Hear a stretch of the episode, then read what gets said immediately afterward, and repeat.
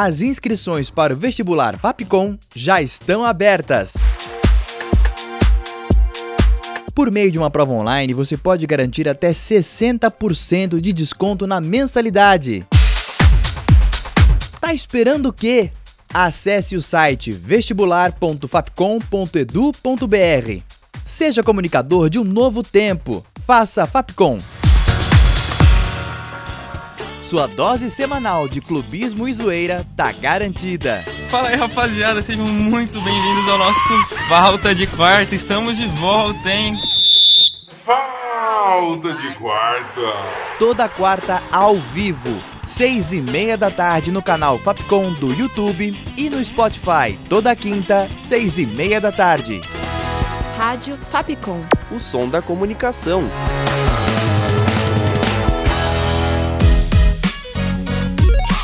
Você curte as atrações da Rádio Fapcom? Então siga a gente nas redes sociais. Procura por arroba canal Fapcom e fique por dentro de tudo que preparamos para você.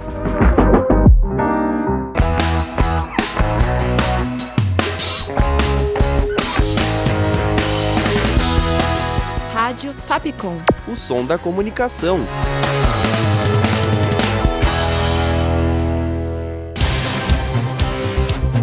Panorama. Oi, gente, esse é o podcast Panorama. Eu sou a Júlia Lira e no episódio de hoje você vai ficar por dentro das principais notícias da semana, como a diminuição no registro de armas de fogo no Brasil, uma nova proposta de um fundo de desenvolvimento regional, a viagem do presidente Lula à Europa e a fila para compra de ingressos do The Eras Tour da Taylor Swift. De acordo com dados do Ministério da Justiça e Segurança Pública, divulgados nesta quinta, dia 21, o registro de armas de fogo diminuiu 53% nesses cinco meses de 2023, em comparação ao ano anterior. Segundo o ministro da Justiça e Segurança Pública, Flávio Dino, haviam falsas especulações de que, com a restrição de armas, haveria um disparo no número de crimes violentos no país. Ainda de acordo com Dino, a ideia da nova proposta armamentista do novo governo é mesclar regras que já existiam antes do governo Bolsonaro e novas regras que serão criadas. Outro importante ponto levantado foi uma série de propostas que atingem os clubes de tiro do país, no intuito de restringir ainda mais suas atuações. Entre as propostas estão impedir que clubes de tiro sejam criados perto de escolas, proibir o funcionamento 24 horas e restringir a publicidade na internet. Panorama. Nos últimos 21 anos, o Brasil registrou ao menos 30 ataques violentos a escolas. E isso de acordo com uma pesquisa realizada pela Universidade Estadual de Campinas, a Unicamp. Os dados apontaram para 36 mortos durante o período de janeiro de 2002 até maio de 2023. O estudo não contou com o caso que ocorreu nesta segunda, dia 19, em Cambé, no Paraná, em que um ex-aluno entrou atirando em um colégio estadual e matou uma menina. Segundo uma das organizadoras do estudo e mestranda na Unicamp, Cléo Garcia, esses ataques são planejados e fomentados por uma cultura de ódio disseminada pelas redes sociais. Ainda de acordo com a mestranda, a solução não é a repressão, mas sim a mudança da cultura incentivada pela escola, como programas de convivência que trabalham a inclusão, o diálogo e o pertencimento.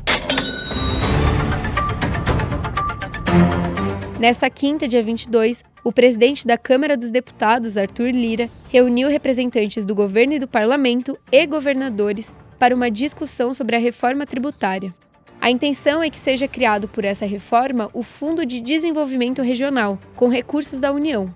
Isso de acordo com o governador de São Paulo, Tarcísio de Freitas.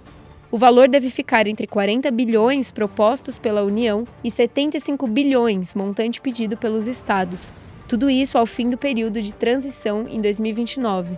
Esse Fundo de Desenvolvimento Regional tem como um dos objetivos proporcionar recursos para os estados que concedem benefícios fiscais atualmente. Somente depois que o substitutivo do relator da reforma tributária, o deputado Agnaldo Ribeiro, do PP Paraíba, apresentar o documento com a proposta, é que as negociações devem começar de forma mais intensa.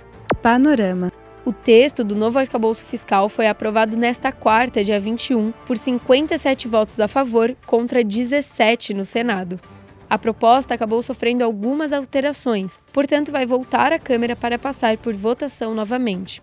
Entre essas mudanças estão a exclusão do Fundo de Manutenção e Desenvolvimento da Educação Básica, Fundeb, dos gastos de consciência e tecnologia e o Fundo Constitucional do Distrito Federal. O relator do projeto é o senador Omar Aziz, do PSD Amazonas. Nessa quarta, dia 21, o presidente Lula, do PT, se encontrou com o Papa Francisco no Vaticano. Durante esse encontro, eles discutiram formas sobre como encerrar a guerra na Ucrânia, o combate à fome e as mudanças climáticas. Ainda no mesmo dia, antes dessa conversa com o Papa, Lula se encontrou com o presidente da Itália, Sérgio Mattarella. Logo depois, embarcou para a França, onde se reuniu nessa sexta, dia 23, com o presidente do país, Emmanuel Macron, e outros líderes estrangeiros. Com essa ida, se encerrou o período de sete anos sem uma visita oficial de um presidente brasileiro à França. Ainda no país, Luiz Inácio Lula da Silva discursou em um festival de música a convite do vocalista da banda Coldplay, Chris Martin. E bora falar de cultura? Depois que Taylor Swift anunciou sua vinda ao Brasil com a The Eras Tour, os fãs entraram em loucura e se instalaram na porta do Allianz Parque, local onde vai acontecer o show, para esperar a fila pela compra de ingressos. Para garantir a segurança nas vendas em bilheterias físicas, os organizadores do evento se reuniram com a Guarda Municipal, a Polícia Federal e a Polícia Militar para estabelecerem operações de proteção. E claro que, pela proporção que o evento tomou, cambistas estão tentando comprar ingressos para vender por valores mais altos. Para coibir a ação deles, a Tickets for Fun, responsável pelos shows no Brasil, limitou a venda de quatro ingressos por CPF. Nessa quinta, dia 22, mais ingressos foram disponibilizados e a empresa organizadora está aplicando uma série de perguntas aos fãs da fila, como a setlist do show ou para ver a playlist no celular das pessoas. Isso alegando que a medida é para evitar a presença de cambistas no local. A tentativa pela compra dos ingressos continua a todo vapor por admiradores da cantora. Ainda vale dica de festa junina para esse fim de mês, né? Vem aí mais uma indicação para você curtir nesse fim de semana. Nesta quinta, dia 22, começou o Arraiá de Barueri.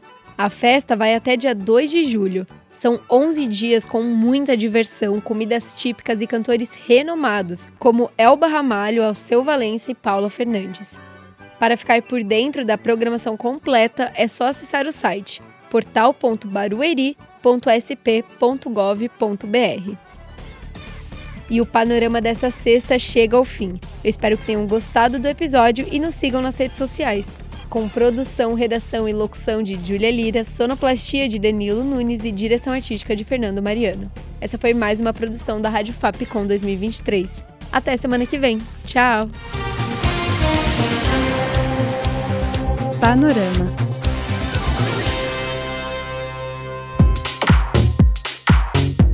As inscrições para o vestibular Fapcom já estão abertas. Por meio de uma prova online, você pode garantir até 60% de desconto na mensalidade. Tá esperando o quê? Acesse o site vestibular.fapcom.edu.br.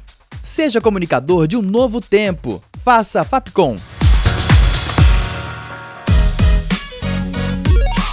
Você curte as atrações da Rádio Fapcom? Então siga a gente nas redes sociais. Procura por arroba canal Fapcom e fique por dentro de tudo que preparamos para você.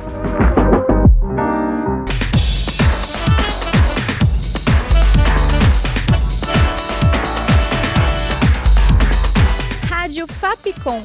O som da comunicação.